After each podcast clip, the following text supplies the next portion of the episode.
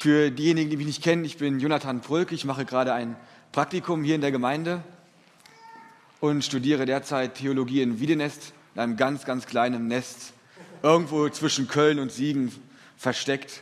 Ja, es ist schön, in der Großstadt mal zu sein und Hamburg zu genießen.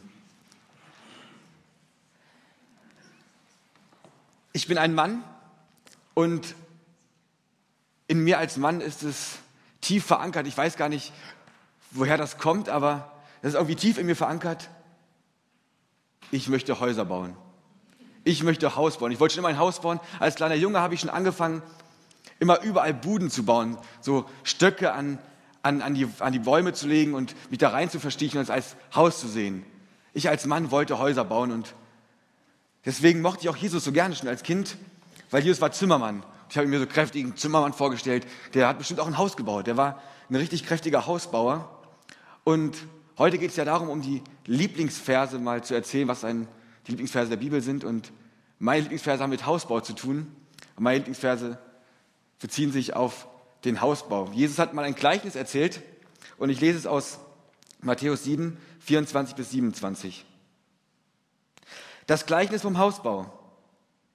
Wer diese meine Worte hört, sich nach ihnen richtet, wird am Ende dastehen wie ein kluger Mann der sein Haus auf felsigen Grund gebaut hat.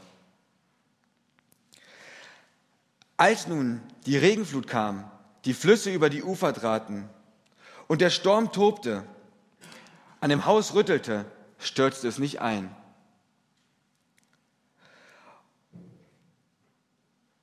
Weil es auf felsigen Grund gebaut war. Wer dagegen diese meine Worte hört und sich nicht nach ihnen richtet, wird am Ende wie ein Dummkopf dastehen der sein Haus auf Sand baute. Als die Regenflut kam und die Flüsse über die Ufer traten und der Sturm tobte und am Haus rüttelte, fiel es in sich zusammen und lag in Trümmern. Es waren meine Lieblingsverse als Kind und ich hatte dazu ein Bilderbuch und das war total spannend zu sehen, wie das Haus dann auf Sand gebaut war und dann die Flut kam und das ganze Haus weggespült wurde. Der, der dumme Mann, wie er hier in der Geschichte beschrieben wird, da ohne Haus stand. Und ich habe immer gedacht, ich will kein dummer Mann sein, ich möchte ein kluger Mann sein und mein Haus auf felsigem Grund bauen. Am Anfang dieses Jahres habe ich mich sehr damit beschäftigt, mit, mit der hebräischen Sprache, da ich sie lernen musste und lernen durfte und dadurch auch mit hebräischer Denkweise.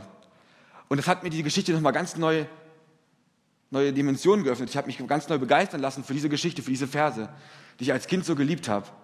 Denn wenn wir hebräisch denken, ist die Geschichte anders zu sehen. Und das war mir vorher gar nicht klar. Und ich fand das so faszinierend, wie, wie tief die Bibel da reingehen kann und wie tief verschiedene Dinge verstanden werden können. Wenn wir die Geschichte hebräisch denken, Jesus spricht ja dort zu Juden, zu Hebräern in diesem Gleichnis. Und in der hebräischen Tradition war es so, dass wenn jemand einen Mann ein Haus gebaut hat, hat er das nicht irgendwo am, am, am Meer gebaut, am Sandstrand oder mitten in der Wüste einsam gebaut, wie wir es oft in den Bilderbüchern sehen, wie wir es oft denken, dass, dass die Häuser einsam in der Wüste gebaut wurden, einfach auf dem Sand oder am Meer irgendwo am Strand gebaut wurden. Nein, sie haben ihre Häuser in kleinen Kolonien gebaut, in kleinen Dörfern. Und dort auf ganz bestimmten Grund. Die Menschen damals waren sehr familienbezogen, sehr familienbezogen, verbunden, traditionell und haben ihr Haus meist auf dem Sand, auf den Gesteinen ihrer Vorfahren gebaut. Also kann man sich das vorstellen. Die haben dann die Steine ihrer Vorfahren genommen und darauf das Haus gebaut, ihr neues Haus gebaut. Das war Tradition dort, das haben die meisten Juden so gemacht. Und das hat man so weit herausgefunden, dass es bis zu 15 Meter Höheunterschied teilweise manchen Orten gibt, weil so viele verschiedene Gesteinsschichten übereinander liegen, ähm, weil ihre Häuser immer wieder auf die Steine ihrer Vorfahren gebaut haben. Und in diesem Gleichnis geht Jesus darauf ein, baut euer Haus nicht auf dem Sand, baut euer Haus nicht auf die Grundlage, auf die Tradition eurer Vorfahren, sondern baut sie auf dem Felsen, baut sie auf mich. Also Jesus spricht direkt hier zu den Juden, baut euer Haus nicht, euer Leben nicht, euer Lebensfundament nicht darauf, was die Vorfahren gemacht haben. Baut euer Lebensfundament nicht darauf, was, was die Pharisäer sagen, was die Gebote der Menschen sind, sondern baut euer Haus direkt bei mir, auf mich, auf mich, auf Jesus, auf Gott. Das hat mir so eine ganz neue Dimension dieser Geschichte gegeben, weil ich das faszinierend finde, wie Jesus in so einem einfachen Gleichnis Juden sowas mitgeben kann, dass, dass man sein Haus nicht auf Sand bauen soll, sondern nicht auf die Tradition der Vorfahren bauen soll, auf die Gebote von Menschen bauen soll, sondern auf ihn, auf Gott vertrauen soll. Denn Felsen ist ein Synonym für Gott. Überall in der Bibel lesen wir davon, dass der Felsen Gott ist. Als das Volk Israel aus Ägypten ausgezogen ist, kam das Wasser aus dem Felsen. Das Wasser kam vom Felsen. Das, Lebend, das Wasser, was sie am Leben gehalten hat. Das ist immer wieder ein Zeichen für Gott gewesen. Der Felsen ist Gott und die Juden sollten ihr Haus nicht auf diese Tradition von früher bauen, auf die Pharisäergebote, sondern auf den festen Fels. Und es hat mich total beeindruckt, dass es in so, einem in so einem kleinen Gleichnis, was ich schon seit Kindheit kenne, was ich als Kindheit schon angelesen habe und mich begeistert nochmal ganz neu zu verstehen und zu begreifen, dass da noch mehr Tiefe drin ist, als ich dachte. Und das finde ich so toll an der Bibel, an, an den Bibelversen, dass da manchmal so viel Tiefgang drin ist. Und wir, wenn wir versuchen, das, wir können nicht alles verstehen, aber wenn man sich damit beschäftigt, macht das so viel Spaß zu erkennen, was da noch drin ist, was da drin steckt in der Bibel. Bei mir war es im Leben so, dass ich, dass ich gedacht habe, lange Zeit, ich könnte, ich könnte Christ werden, wenn ich so alt bin wie meine Oma. Die ist schon sehr alt. Ich habe gedacht, ich könnte, dann könnte ich die Tradition annehmen, diese Tradition des christlichen Glaubens annehmen. Dann kann ich das machen, dann ist das gut. Weil ich habe nur die Tradition gesehen. Ich habe nicht gesehen, dass der Fels, dass Gott dahinter steht, dass Jesus Christus noch mehr ist als Tradition, dass Jesus Christus viel mehr ist als, als irgendwelche Gebote, die Menschen uns geben. Und äh, das finde ich toll, dass, es, dass das Gott da drüber steht, dass Gott über diese menschlichen Regeln steht und uns frei macht von diesen Geboten. Ich bin echt dankbar dafür, dass, dass das möglich ist, dass Gott nicht auf Menschen achtet, dass Gott nicht darauf achtet, was für Traditionen Menschen haben, dass Gott nicht darauf achtet, was für Gesetze, Regeln Menschen haben, dass Gott einfach davon frei macht und frei von Traditionen macht. Und vielleicht bist du auch jemand, der, wie ich gedacht hat, ich möchte eigentlich nichts damit zu tun haben mit dem Glauben, weil, weil es so traditionell ist, alles so immer nur Traditionen bewahrt werden. Nein, Gott möchte dich frei machen von Dingen. Er möchte, dass du dein Haus, dein Lebenfundament auf ihn richtest, auf seinen Grund baust, auf festen Grund. Weil wenn stürmische Zeiten kommen, dann werden Traditionen vergehen, werden Menschengebote vergehen, werden die Worte der Pharisäer vergehen, werden diese Dinge vergehen. Aber der Fels, Gott bleibt.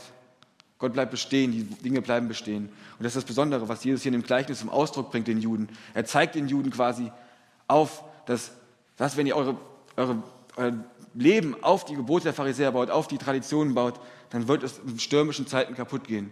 In stürmischen Zeiten wird es nicht überstehen. Aber wenn ihr auf mich baut, werdet ihr klug sein und den Sturm überstehen können.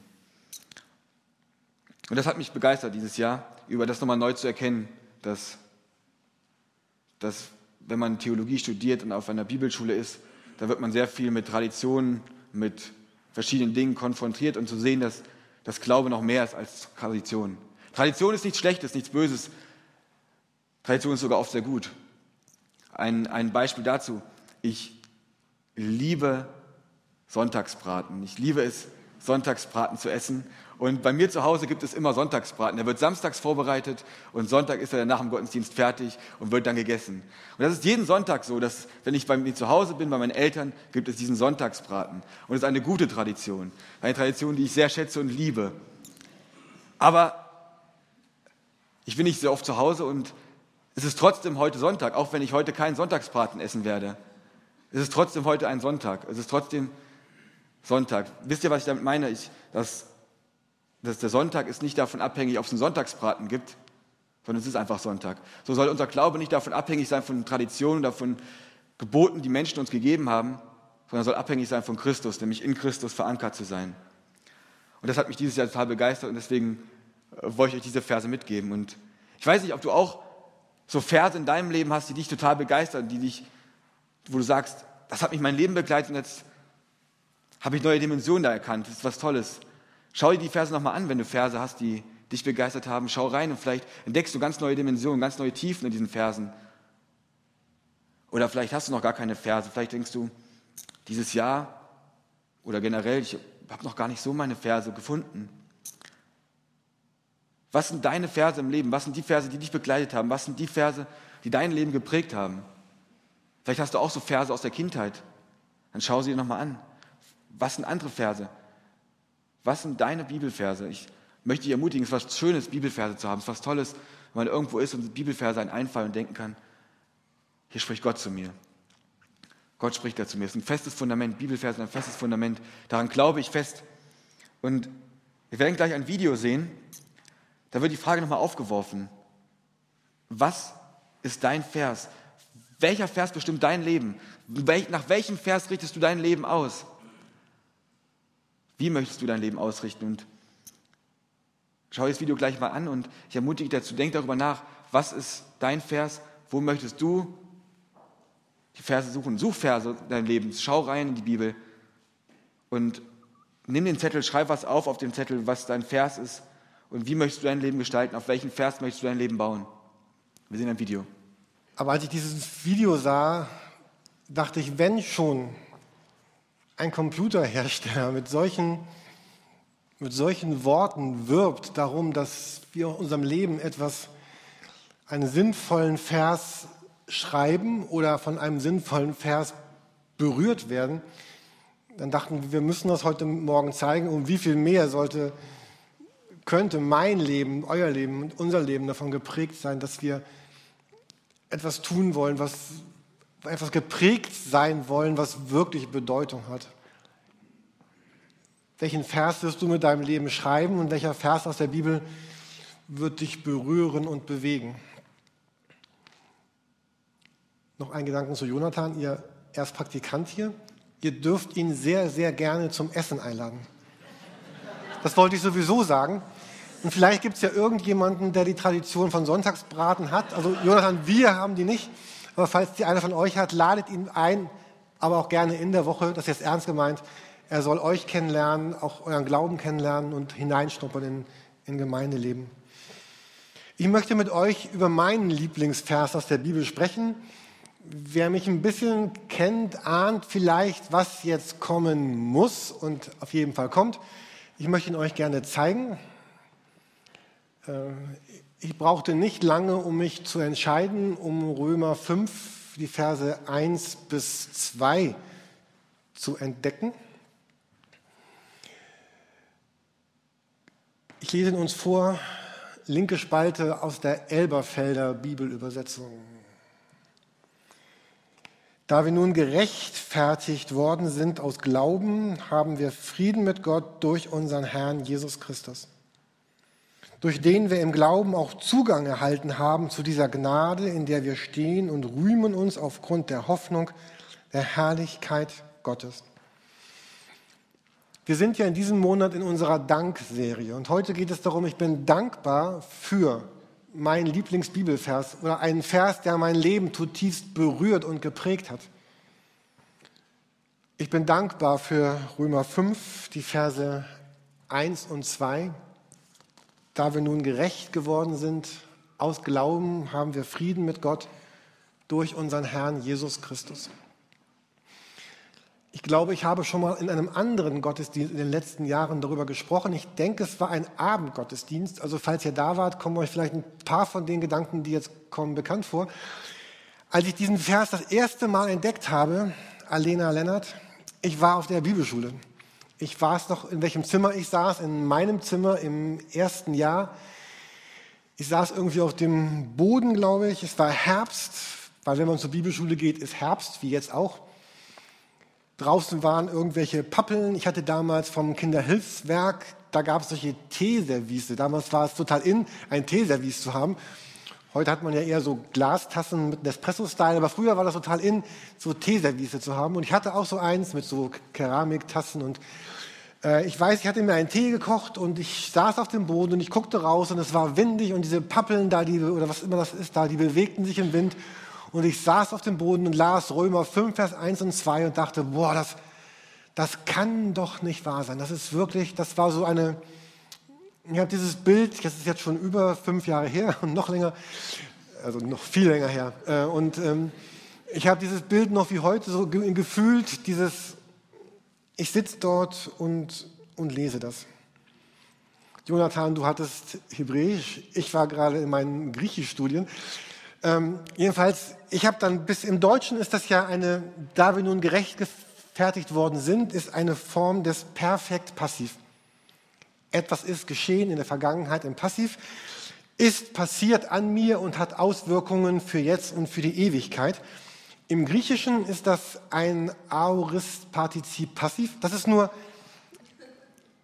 ich erkläre gleich ein bisschen, warum ich so viel darüber reden werde jetzt. Das ist, Im Griechischen ist das Ganze, ist das nur ein einziges Wort, äh, was wir hier übersetzen mit, äh, da wir nun gerechtfertigt worden sind. Oder in der Mitte sehen wir die neue Genfer Übersetzung, die ihr auch ausliegen habt. Dort heißt es, da wir nun für gerecht erklärt worden sind.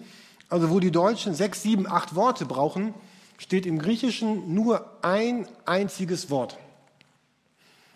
Ich habe mal versucht, mit Hilfe meiner interlinearen Übersetzung rechts so eine Übersetzung hinzuschreiben, wie es im Griechischen heißt. Da heißt es gerecht gesprochen, also aus Glauben Frieden haben wir mit Gott durch unseren Herrn Jesus Christus. Das ist jetzt ziemlich wörtlich, spricht uns so aber vielleicht nicht ganz so an. Was das so schwierig macht mit dieser griechischen Sprache, ist, dass sie voll ist mit Partizipien. Also kommend, singend, gesprochen habend. Ich habe mal so ein Beispiel. Also ein Grieche hätte damals gesagt, der die Löcher habenden Sandalen auf den attischen Müll werfende Sokrates war, den Zorn seiner Frau fürchtend, sich bewusst recht gehandelt zu haben. Und in so einer Art ist, ist die Bibel auch geschrieben. Und jetzt übersetzen wir sie und auf Deutsch würde es heißen, Sokrates, der seine Sandalen auf den attischen Müll geworfen hatte, weil sie Löcher hatten, war sich bewusst, richtig gehandelt zu haben, obwohl er den Zorn seiner Frau fürchtete. Hier steht nur ein einziges Wort und glaube, dieses Wort ist das, was mich so am meisten fasziniert hat, da wir nun gerechtfertigt worden sind. Im Griechischen nur gerecht gesprochen. Und diese Zeit, wir Deutschen haben ja perfekt und imperfekt und Zukunft und vollendete Zukunft, aber die Griechen haben noch eine andere Zeit, diesen ominösen Aorist, und der im Partizip drückt irgendwas aus, was in der Zukunft passiert ist und was heute noch da ist. Da ist was passiert in der Vergangenheit, habe ich Zukunft gesagt, ne? Oder da ist was passiert in der Vergangenheit, also gestern, früher, da ist was passiert was total fertig passiert ist. Und das ist heute noch da und ist in Zukunft noch da. Und deswegen kann man sich jetzt, sich jetzt übersetzen, wie man dieses gerecht gesprochen ins Deutsche übersetzt, mit entweder da wir nun gerechtfertigt worden sind oder noch schöner wäre vielleicht, nachdem wir gerechtfertigt worden sind oder weil wir gerechtfertigt worden sind. Und was mich so sehr berührt hat, ist das, was da in der Vergangenheit passiert ist. Partizip, Aorist, Passiv, Vergangenheit, ihr wisst Bescheid. Was da passiert ist, das ist heute. Und das ist die Zukunft meines Lebens. Um mit dem Vers von Jonathan zu sprechen, nachdem wir ein Haus auf festem Grund gebaut haben, ein Haus gebaut habend, und für mich ist das deswegen mein Lieblingsvers, weil er mir deutlich macht, ich bin angenommen bei Gott. Gerecht heißt auch so viel wie passend. Und es kann nicht sein, dass ein Mensch sagt, ich bin passend zu Gott, weil Gott ist heilig und wir sind das nicht. Und doch sagt Gott, Jürgen, du bist gerecht gesprochen geworden. Auris, passiv, Vergangenheit vollendet. Jonathan, Lennart, Alena, Monika, ich gehe jetzt mal euren Namen, setzt euch selber ein. Adoptiert, aufgenommen in die Familie. Es hat was zu tun mit, mit, mit Würde, mit, mit Ehre, mit, mit Anerkennung. Gott selbst. Wärt ihr gestern gerne in Venedig gewesen? Da hat George Clooney geheiratet. Vielleicht sagt ihr, oh, ich wäre da gerne auf dem Schiff mitgefahren. Was für eine Ehre. Wer ist George Clooney? Gott sagt, nachdem ich dich gerecht gesprochen habe. Und dann spricht der Vers davon, dass wir Frieden mit Gott haben. Frieden, Frieden ist die Grundlage meines Lebens. Es meint nicht nur dieses subjektive Gefühl, sondern es meint dieses wirkliche Verhältnis. Ich und Gott, Gott und ich, ich und Jesus, da ist, da ist Frieden. Der Vers sagt, wir haben, ich musste ja zwei Verse nehmen, haben wir Zugang, Vers 2. Durch diesen Frieden, durch diesen Glauben haben wir Zugang zu Gott. Zugang, was, ist, was kann es eigentlich Größeres für mein Leben geben, als, als Zugang zu Gott zu haben? Und dann steht da, wir haben diesen Zugang erhalten. Interessant, das ist kein Aorist im Griechischen, ein Perfekt. Und Perfekt ist auch toll, weil Perfekt sagt, da ist was passiert und das geht immer weiter. Das heißt, dieser Zugang, diese Tür wurde aufgemacht und die bleibt jetzt auch fortwährend offen. Das ist perfekt Vergangenheit. Diese Tür wird fortwährend offen gehalten für dich, damit du weiter durchgehen kannst. Im Lexikon würdet ihr lesen, bezeichnet die vollendete Tatsache der Besitznahme, deren Wirkung fortdauert. Boah, dauert fort. Bis in Ewigkeit. Zugang zu dieser Herrlichkeit. Herrlichkeit ist das, was einmal im Himmel sein wird, aber was jetzt auch schon ist. Dieses Ich, ja, ich bin Gottes Kind, ja, ich gehöre zu ihm. Ich bin, ich bin seiner und, oder als Frau, ich bin seine und er ist meiner. Und wir verlieren uns nicht, sondern er hat uns und er hält uns.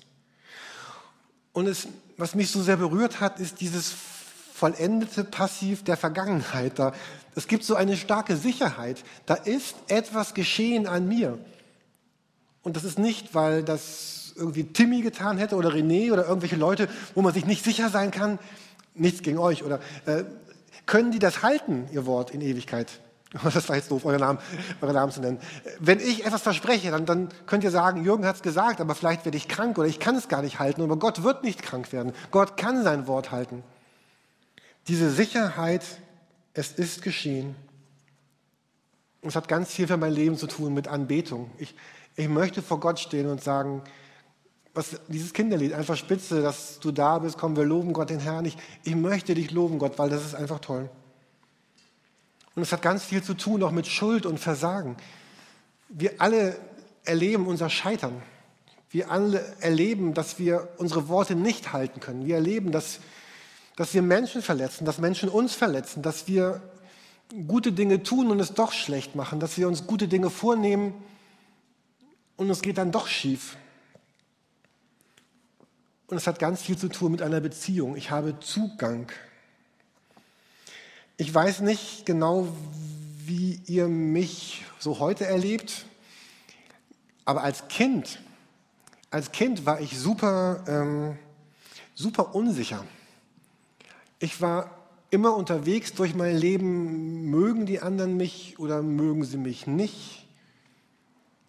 Ich möchte immer noch von euch gemocht werden, aber damals war das so ganz, ganz zentral. Heute sagen mir Menschen, Jürgen, du redest so schnell, ihr hättet mich vor 20 Jahren erleben sollen oder vor 30. Da habe ich so schnell geredet, dass mich keiner verstehen konnte und habe auch so ein bisschen gestottert. Und ich weiß nicht, wenn ihr Leute seid, die vielleicht äh, auch das kennen, wenn man so eine Macke hat, gerade als Kind, dann fängt man natürlich an, immer weniger zu reden, weil man will ja nicht stottern, sich nicht verhaspeln oder ja, irgendwie solche Dinge erleben. Und dann haben andere gesagt, du bist ja komisch, du bist ja arrogant, du redest gar nicht mit uns. Aber Klein Jürgi war nur unsicher und verschüchtert und äh, nicht arrogant, sondern irgendwie ja, fühlte sich ein bisschen gehandicapt. Vielleicht auch deswegen, dass solche Verse mich zutiefst berühren, weil, weil hier Gott sagt, Jürgi, ich weiß, wie du redest, ich weiß noch, was du letzten Sommer getan hast und was du nächsten Sommer tun wirst ich kenne dich, aber das, das schreckt mich nicht ab, dir anzubieten, dass ich mit dir dein Leben leben möchte. Und dann sagt dieser Vers ja auch, dieses durch den Glauben, das ist jetzt im Deutschen aus, also man kann übersetzen aus den Glauben oder durch den Glauben oder im Glauben hindurch, wie auch immer. Also Glaube ist ja dann noch etwas, was mich dann auch wieder mit hineinnimmt in das Ganze um noch ein bisschen beim Griechischen zu bleiben, man kann Glaube dieses Wort Pistis auf, auf, auf vier Arten übersetzen. Einmal mit Glauben, dann aber auch mit Anvertrauen, sich anvertrauen. Ich vertraue mein Leben Gott an. Es heißt auch so viel wie treu sein, Treue schenken. Ich, ich glaube an dich, Gott heißt Gott, ich schenke dir meine Treue. Und es bedeutet auch überzeugt sein in Verbindung von einer Beziehung. Also wenn ich sage, ich glaube an dich, dann bin ich überzeugt, dass diese Beziehung trägt und hält. Und so war und so war und so ist dieses mein Lieblingsvers, der Vers, der mein Leben bestimmt hat, gerechtfertigt worden zu sein und in diesem Glauben zu leben, in diesem Vertrauen zu leben. Ich habe noch einen letzten Punkt, der heißt Ansporn. Für mich ist dieser Vers anders. Man könnte ja auch sagen, na gut, gerecht gesprochen worden zu sein, ist ja schön, jetzt hast du ja alles, was du wolltest, jetzt ist ja egal, sondern es ist, also bei mir ist es genau das Gegenteil, was es auslöst. Weil das so ist, ist das dieser Ansporn, meine Zukunft ist gesichert und ich bin jetzt frei, mit Gott zu leben, das Leben zu leben, was er mit mir leben möchte. Wenn ihr vor zwei Wochen im Gottesdienst wart oder wenn ihr gleich rausgeht und unten diesen, unseren Film seht, der läuft, diese drei, vier Minuten, die unsere Gemeindearbeit beschreibt und unsere Werte beschreibt, dann ist dieser erste Punkt dort im zweiten Teil äh, Freiheit durch Gnade. Ich bin erlöst, ich habe Freiheit, ich habe Identität, ich kann jetzt das Leben mit Gott leben, was er sich gedacht hatte. Ich kann mein Leben mit Gott leben auf einem festen Felsen. Und dann geht dieses Video weiter. Punkt 4 heißt dann, ich kann jetzt anders handeln und Punkt 5 heißt, ich kann anders leben. Ich wünschte mir, dass dieser Vers bei uns allen etwas auslöst, dass wir sagen, mein Besitz ist jetzt Gottes Besitz. Meine Zeit ist Gottes Zeit. Meine Kraft ist Gottes Kraft. Mein Geld ist Gottes Geld. Meine Zukunft ist seine Zukunft. Meine Ehre ist seine Ehre und mein Leben ist, ist sein Leben. Und der dritte Punkt in diesem Video heißt, wir haben die Kraft des Heiligen Geistes. Und ich, ich bin überzeugt, dass Gott uns seine Kraft geben möchte, nachdem er uns nun gerecht gesprochen hat, uns angenommen hat, uns heute seine Kraft geben kann, damit wir ein Leben leben können, das neu ist, das anders ist, das verändert ist und das auch diese Welt verändert, das, das uns verändert und dass es nicht so bleiben muss, wie es ist.